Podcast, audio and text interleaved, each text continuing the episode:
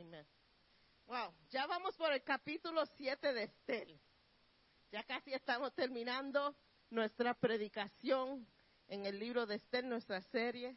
Serie, serie, I said it right the first time. Vamos a estar entrando en el capítulo 7 y yo tengo este mensaje preparado ya casi dos semanas y se le ocurre a Dios cambiar mi mensaje. Yo no iba por el punto que Dios me llevó y yo dije, bueno, Dios tiene, alguien tiene que oír a donde Dios se está llevando acerca de este capítulo, porque yo no iba a ir aquí. Pero el Señor hizo una conexión que yo no hice y me llevó al matrimonio. Y vamos a estar haciendo conexiones y tratar de llegar ahí, ¿ok? Abran sus Biblia capítulo 7 de Esther. Señor, lo que tú has puesto en mi corazón, te pido, Señor, que tú ahora, Señor, administra a tu pueblo. Habla a tu gente, Señor. Que ellos sean edificados, Señor, por tu palabra. Que ellos sean movidos, Señor, a obediencia a lo que tú quieres y lo que tú has dicho en tu palabra, Señor. Amén. Bueno, en este capítulo ya llegamos, ya mucho ha pasado a Estel en, los primeros seis capítulos que hemos tocado. Y ahora vamos al capítulo siete donde entra ya el segundo banquete. Ya recuerda que ella pidió dos banquetes.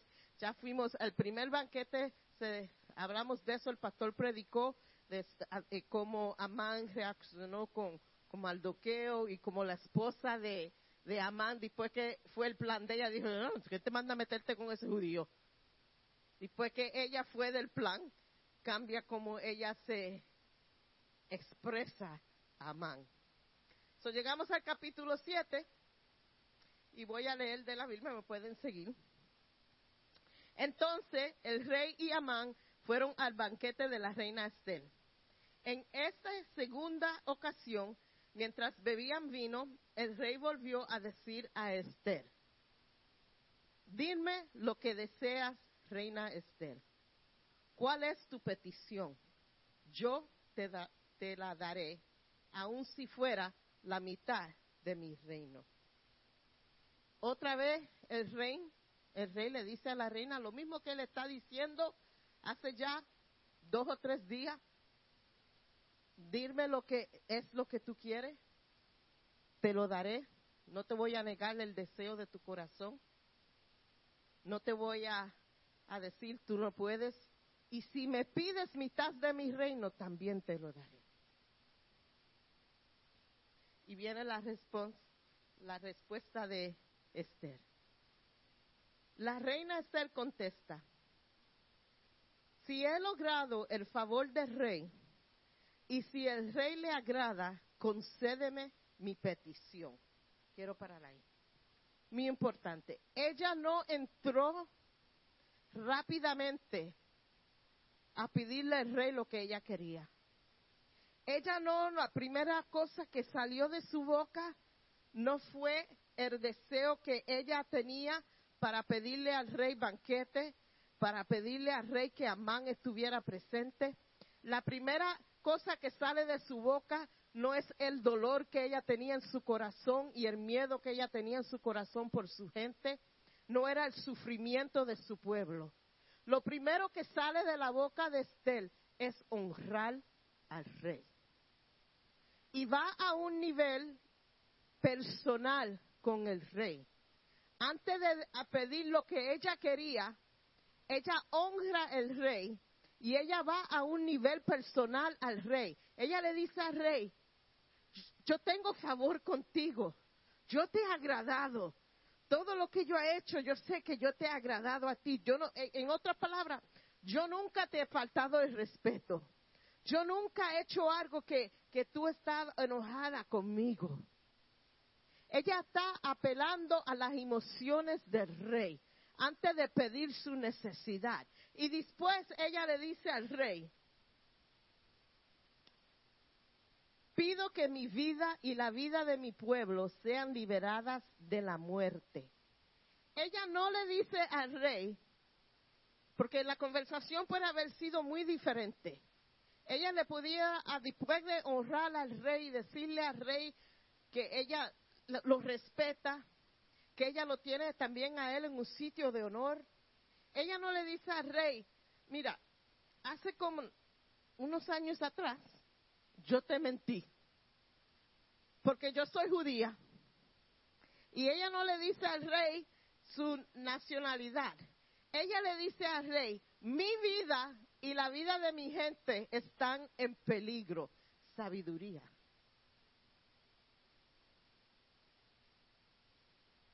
Hermano, nosotras como esposas tenemos que usar sabiduría. Porque con nuestras palabras a veces le traemos deshonra a nuestros esposos. Tenemos que tener mucho cuidado y usar la sabiduría que Dios nos da y honrar el hombre que Dios ha puesto como cabeza espiritual sobre nuestro hogar. Y no quiere decir que el hombre siempre está correcto. No quiere decir que el hombre siempre no hace nada malo. Pero sí quiere decir que nosotras tenemos que someternos y honrar a nuestros esposos.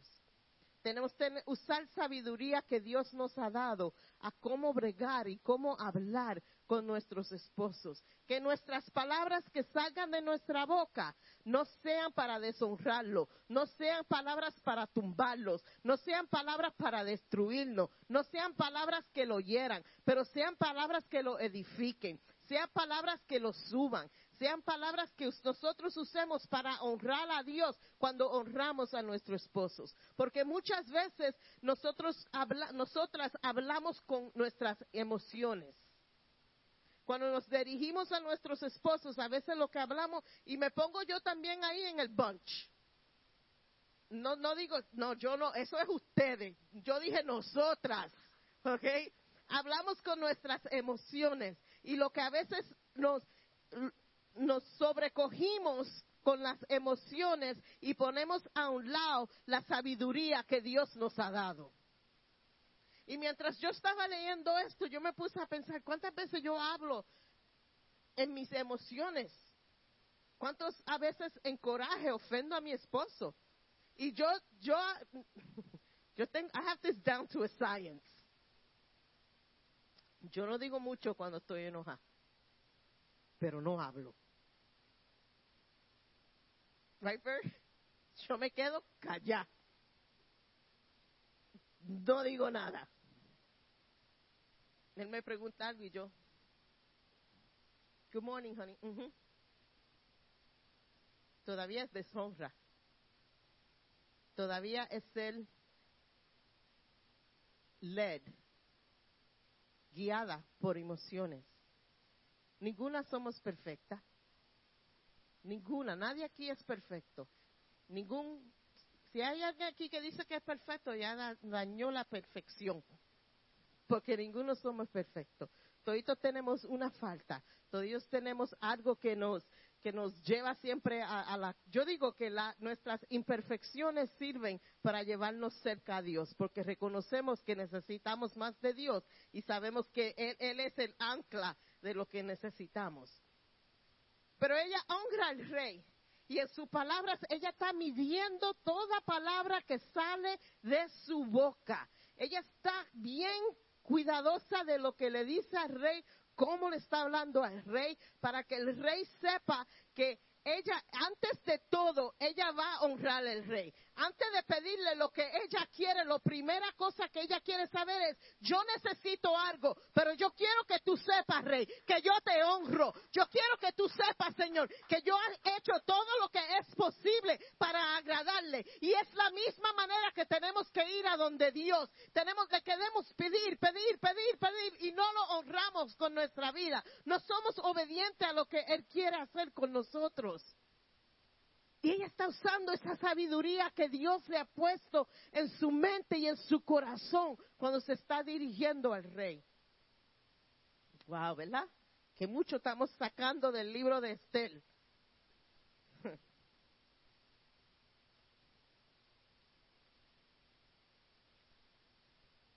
Seguimos leyendo, leyendo.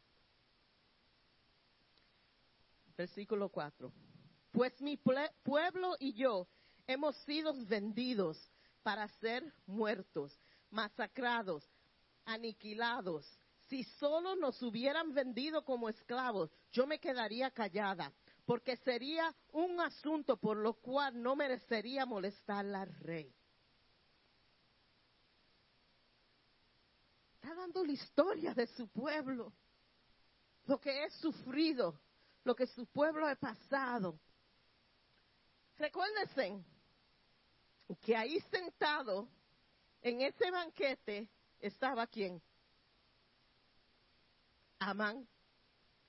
Esa conversación que Estel está teniendo personal con el rey, Amán está ahí sentado oyendo cada palabra que está diciendo Estel.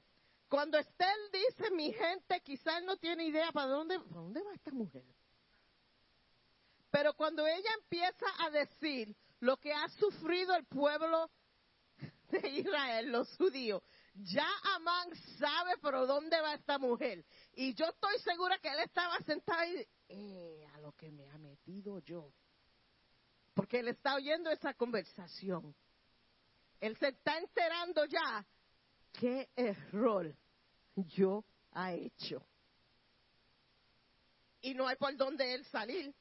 Está ahí sentado en ese banquete, al frente del rey, audiencia al rey, con la reina, y él, lo que él se creyó que era un honor tan grande para él, era para quitarle la máscara a él de quien en realidad era Amán.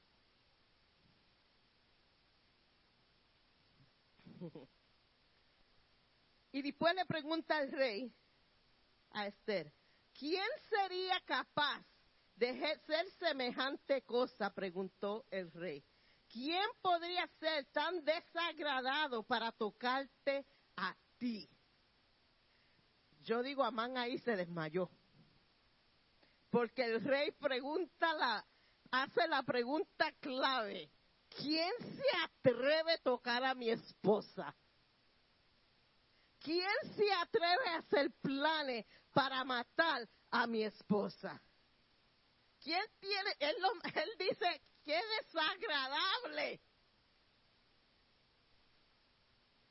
Ha hecho este plan.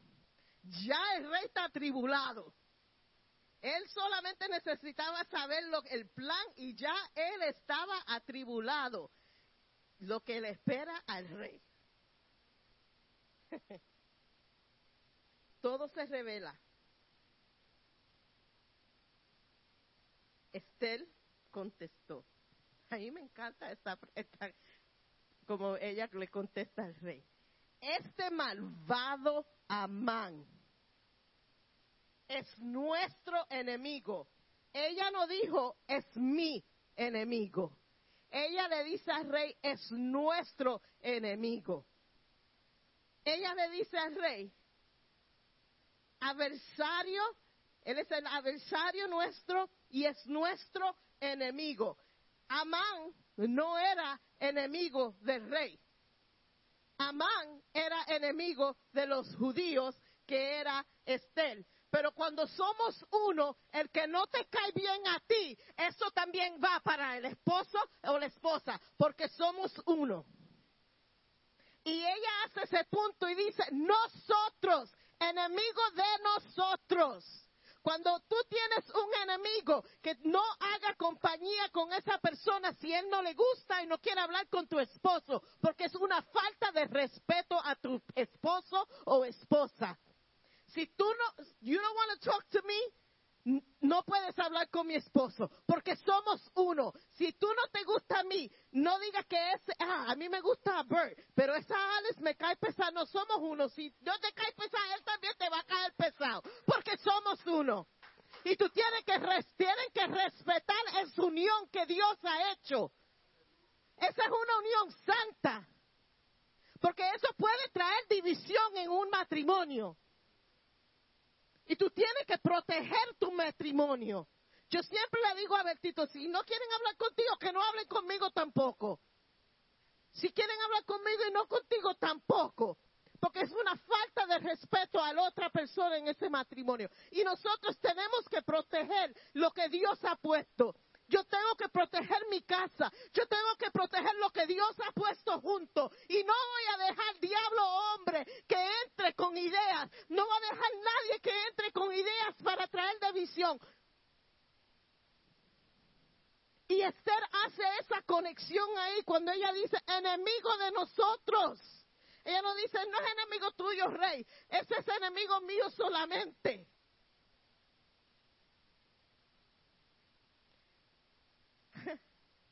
Amán está sentado en el banquete oyendo esta conversación. Ya a este punto, yo diré que si hubiese sido yo Amán, no me tienen que matar porque me muero de un ataque cardíaco ya a ese punto.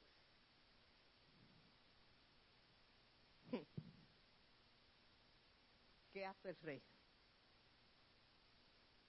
Yo le pregunto a ustedes, hombre, en ese punto, ¿qué hubiese tú ha hecho? ¿Qué hace el rey? Vamos a leer. La palabra de dice, Amón se puso, Amón, le cambió el nombre a Amán, le cambió el nombre al predicador la semana pasada. Amán se puso pálido de miedo delante del rey y de la reina. Entonces el rey se enfureció, se levantó de un salto y que se salió para el jardín. Y yo estoy leyendo esto hace, yo no creo que Bertito, en una ocasión así, se va a levantar en ira ¿cómo dice? En enojo, encendido, enfurecido por lo que hizo alguien, la falta de respeto que alguien me hizo a mí, y se va a ir para el patio. Pero tú sabes una cosa, que a veces nuestra ira y a veces nuestro enojo con alguien, a veces es mejor separarnos. Time out count to ten. No porque la persona se lo merece, porque en ese punto Amán merecía la paliza que el rey quizá le quería dar ahí mismito en ese punto.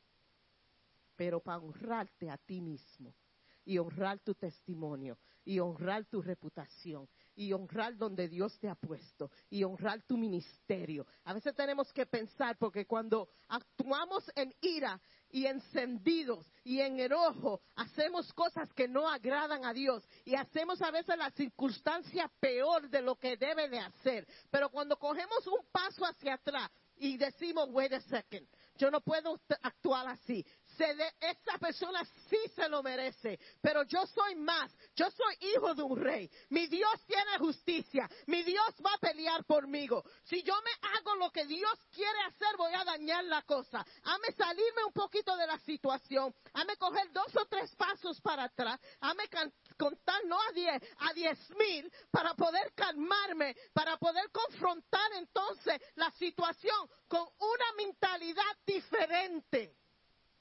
no una mentalidad que está moviéndose por emoción, por una mentalidad que está moviéndose bajo la dirección de Dios.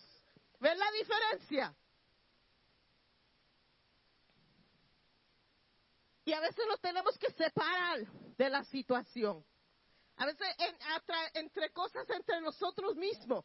We gotta separate ourselves sometimes from the situation, porque lo que vamos a hablar va a ofender a Dios, lo que vamos a decir va a causar más problemas, lo que vamos a decir va a destruir, lo que vamos a decir va a servir para dañar nuestro testimonio. Y el rey coge un break y sale al jardín del palacio. La Biblia no dice qué él hizo, pero sí dice que salió al jardín en el palacio. Y yo me imagino él andando y yo me imagino a él pensando, si yo cojo a este tipo ahora, lo voy a hacer, lo voy a engarrar así, lo voy a coger por el pescuezo, lo voy a poner en una pared, le voy a caer a patar, le voy a hacer esto. Y yo me imagino al rey pensando, ¿qué voy a hacer con esto? Del coraje que él tenía con Amán.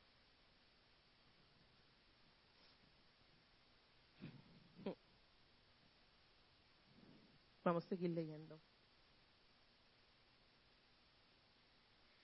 Amán, en cambio, cuando el rey sale al jardín, se quedó con la reina Esther para implorar por su vida. Yaman sabía lo que le esperaba. Yaman sabía que no había de otra, que él ya fue revelado al rey todo lo que él estaba haciendo, su plan. Ya él sabía que lo que le esperaba era muerte. El rey lo deja solo con Estel. So él va a rogarle a Estel por su vida. Y en su desesperamiento, ¿quién lo dijo? Yes, exactly. Con su, con su desesperamiento para llegar hasta Estel, para, para implorar por su vida la persona que está haciendo planes por meses para matar, para implorar por su vida, él se para de donde está sentado, va corriendo, se tropeza y cae encima de la reina. It just gets worse for this man. Esto va de peor en peor para Man. ¿Y quién entra cuando él está encima de la reina? El rey. El rey se fue esos ten count cuando él entró para atrás. Y él entra y ve a Man encima de su esposa. Ahora, primero la quería matar. Ahora, míralo.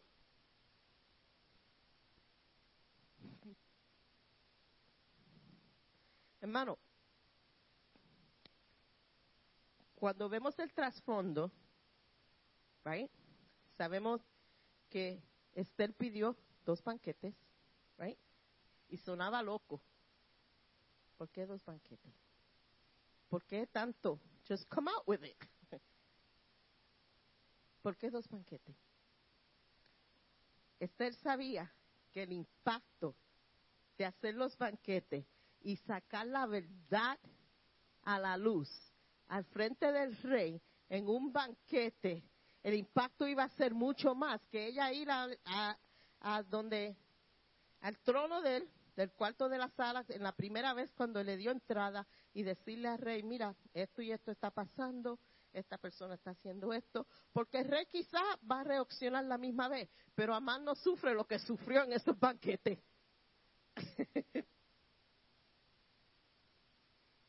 No not patience, wisdom, sabiduría.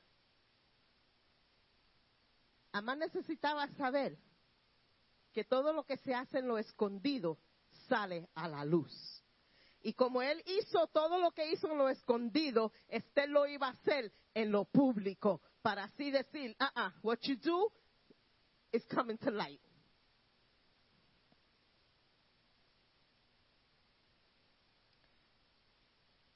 El rey sale, entra para atrás y el rey exclama. Voy, estoy en el versículo, no veo el número, 8.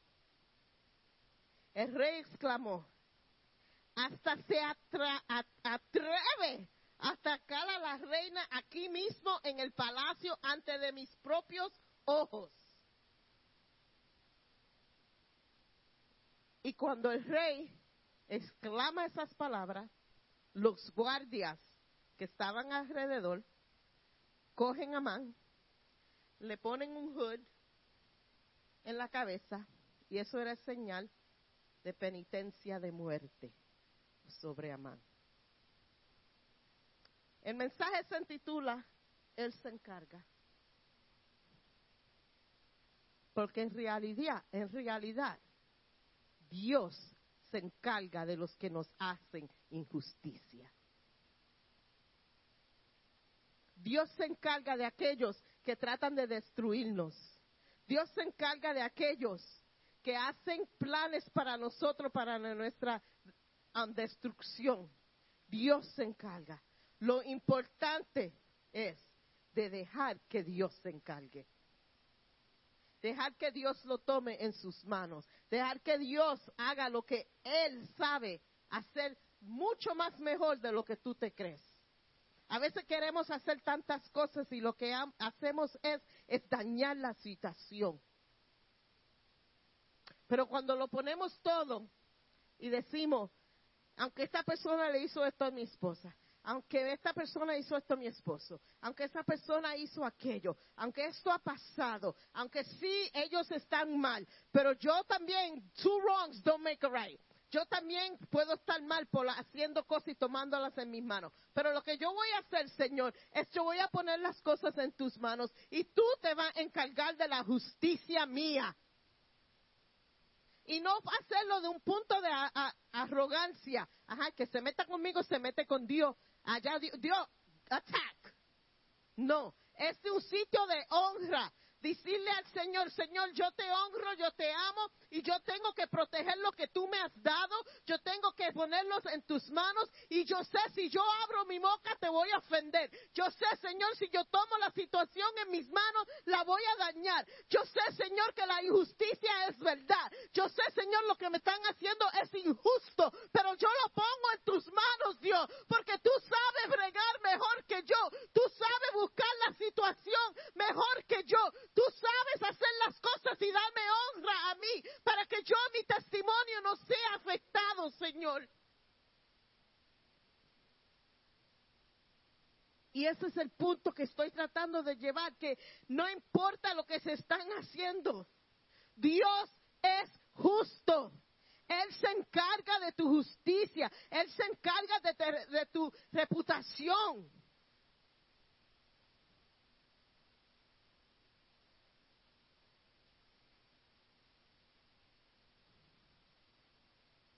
Se llevan a Man.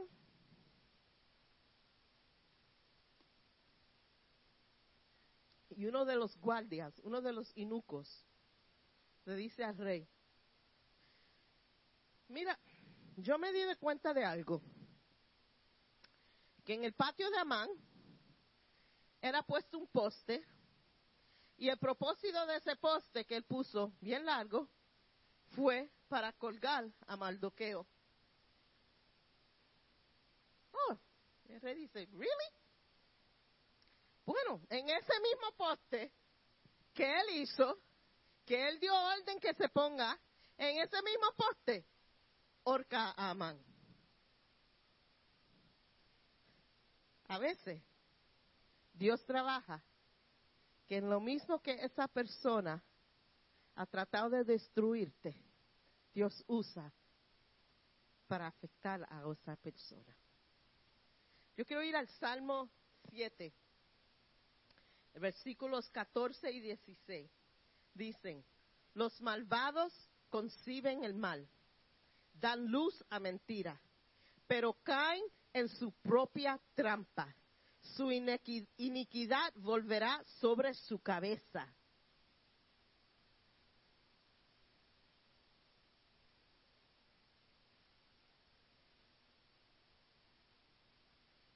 Yo tuve un tiempo donde, yo empecé a ver muchas injusticias hacia mí, mi esposo, hacia muchas otras gentes. Y yo me enojé mucho con Dios. Yo me recuerdo eh, orándole a Dios y diciéndole a Dios, ¿estás tú ciego? Que no estás viendo las injusticias que estas personas están haciendo. Y la cosa es que yo veo que ellos están prosperando. Yo no entiendo tu justicia, Señor. ¿Dónde está tu justicia, Señor? Y el Señor puso en mi corazón, no voy a decir que oí una voz, no voy a decir que Dios me, me habló y yo oí una voz pero sí el Señor puso en mi corazón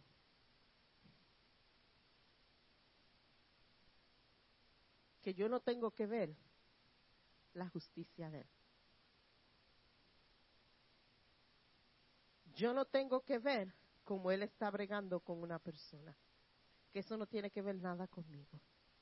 Que su justicia es a su tiempo. Y aunque yo no vea los, los resultados que yo quiero, el Señor me puso en mi mente y me dice, en mi corazón me dice, mira la familia. Y cuando yo empecé a pensar y yo empecé a ver la situación de su familia, no había prosperidad. No había matrimonios prósperos. Había enfermedad. Había enojo.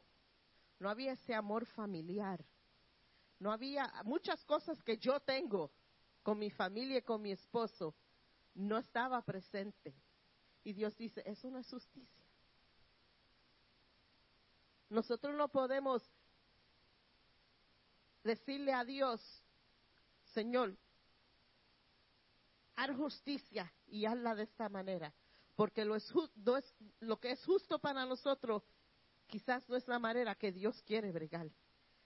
A veces la justicia no viene directamente a una persona, pero viene de otra forma. Nosotros no somos quien, cómo decirle a Dios cómo distribuir su justicia. Eso le toca a Dios. Y el Señor tuvo que tocar en mi corazón y decirme, el enfoque está mal. El enfoque no es lo que yo estoy haciendo, lo que no estoy haciendo. El enfoque es, ¿qué es lo que tú estás haciendo? ¿Cómo está tu corazón?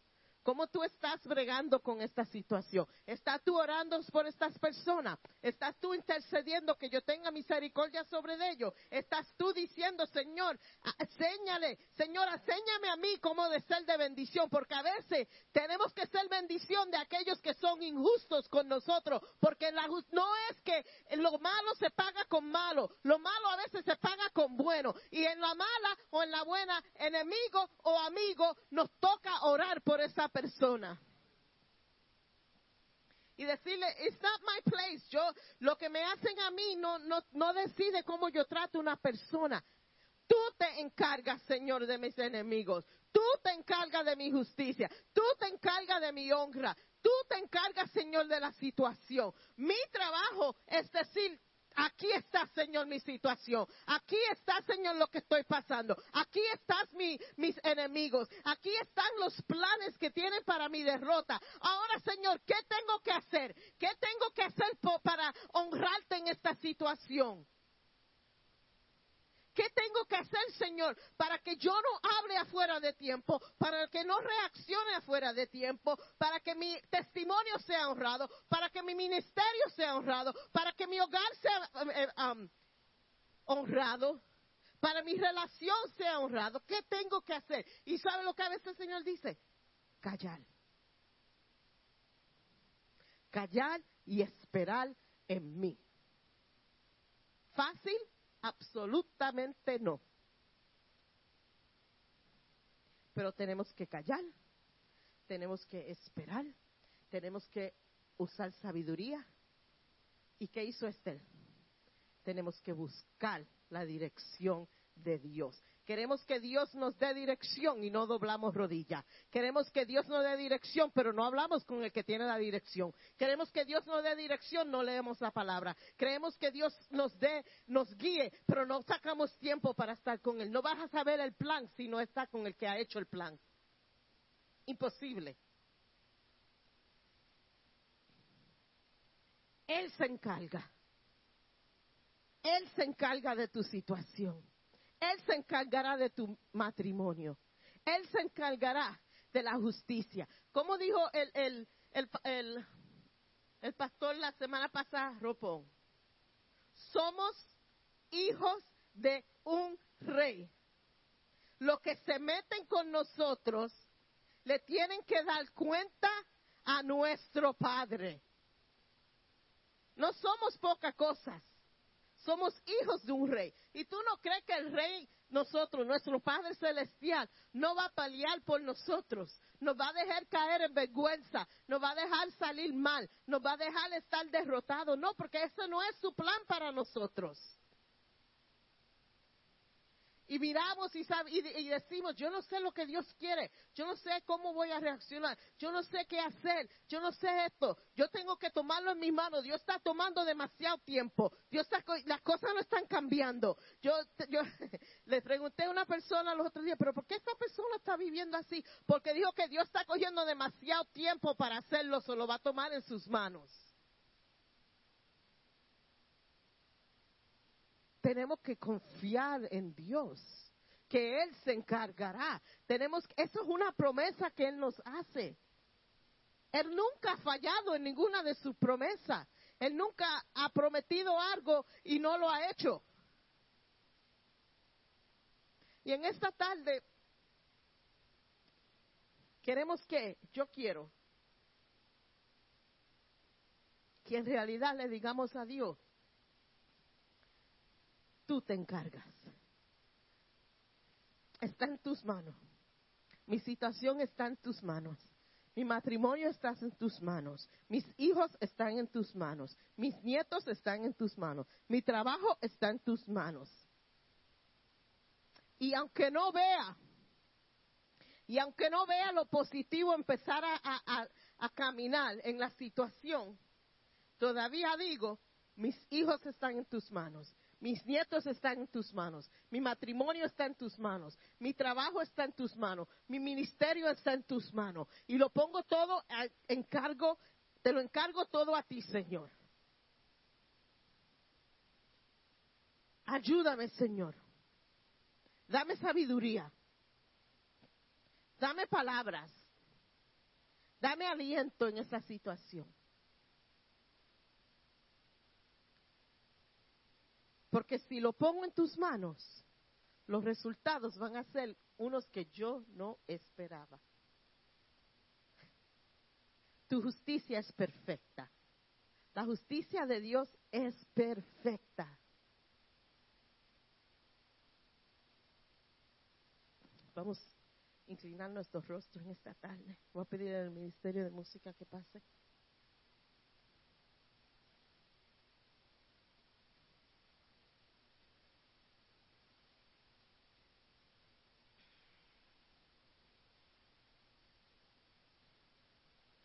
En esta tarde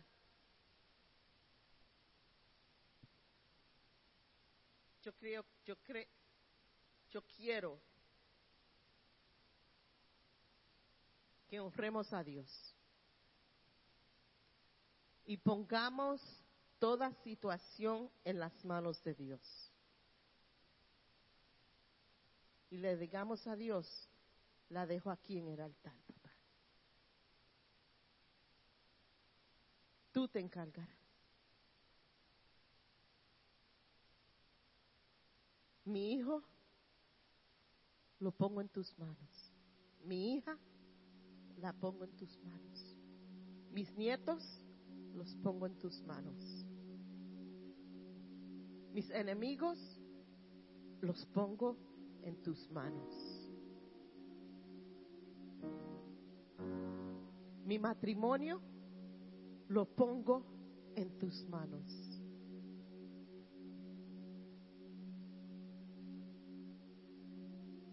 Y dile al Señor, encárgate. Encárgate, Padre.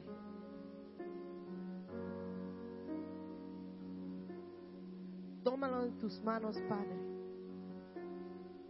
Toda situación, todo problema,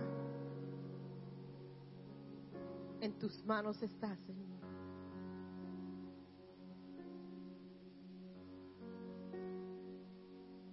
Queremos, Señor, rendirlo todo a ti. Toda situación, queremos rendirlo a ti. Queremos decirte, Señor, tú sabes bregar mejor que nosotros. Tú lo haces mejor que yo. Tú bregas mejor que yo. Está en tus manos.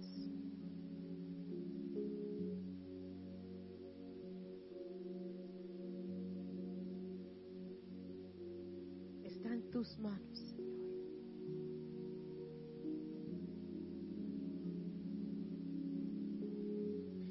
Confesamos en esta tarde que tú los harás. Confesamos en esta tarde que el milagro tú lo vas a hacer. Que tú vas darnos la respuesta.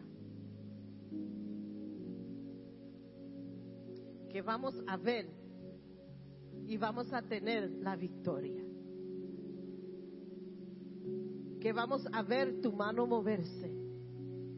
Que vamos a ver tu justicia. Que vamos a ver, Señor, tu mano moverse de una manera poderosa que va a cambiar la situación, que va a cambiar vidas, que va a cambiar opinión, que va a restaurar. Y confesamos esto, Señor. Y proclamamos esto sobre nuestras vidas, Señor. Y te damos gracias, Señor, por hacerlo. Te damos gracias, Señor, por hacer el milagro. Te damos gracias, Señor, por todo lo que vamos a ver en nuestras vidas. Amén y amén.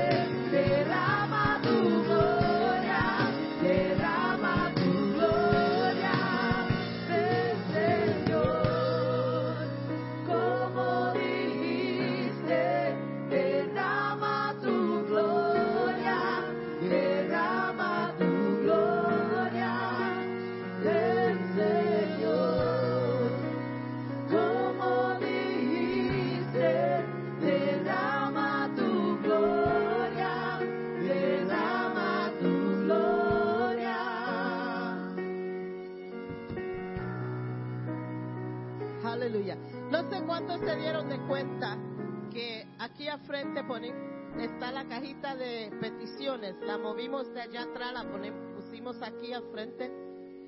Y eso no fue porque se ve linda, aunque me encanta nuestra cajita. Pero eso es para que nos recordemos poner petición en nuestras cajitas. Hermano, Dios está haciendo cosas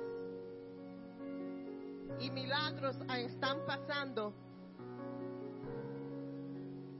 la gente poner, y no solo ya como la cajita no lo ponen, lo mandan por email o de textos y nos mandan sus peticiones. Y Dios se está moviendo, Dios está abriendo puertas, Dios está contestando peticiones, gente se están siendo sanada, gente se están siendo restaurada, gente puertas se están abriendo que se habían cerrado, Dios está haciendo milagros, Dios se está moviendo.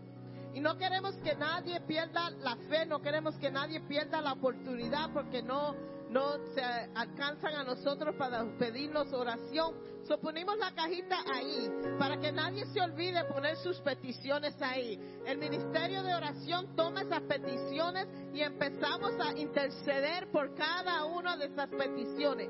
No por un día, pero oramos hasta que vemos algo pasar, hasta que vemos Dios moverse.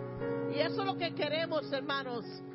Solo, si la ven ahí es para que pongan peticiones, su necesidad, lo que quieran poner ahí que necesiten de Dios para así nosotros poder orar y interceder por ellas. No se olviden, el miércoles es un estudio bíblico muy especial. Todos son especial, pero este nos va a afectar en el mes de enero. So queremos que todos estén aquí para así podemos aprender. Hagan preguntas para yo poder contestarlas, porque no quiero durante el ayuno que me vengan seis mil emails. ¿Puedo comer esto? ¿Puedo hacer esto? Si no sabes si lo puede comer o no, no lo coma. Pero vamos a aprender qué se puede comer, qué no se puede comer. hay, muchos que, hay muchas cosas que no se pueden comer. Como Nieves dijo, vamos a prepararnos to starve. Vamos a orar. Te damos gracias por este servicio, Señor, por tu presencia, por hablarnos, Señor, por tu mover de tu espíritu. Nunca lo tomamos por asentado, Señor, la presencia tuya, el mover de tu espíritu, Señor. Y te damos gracias.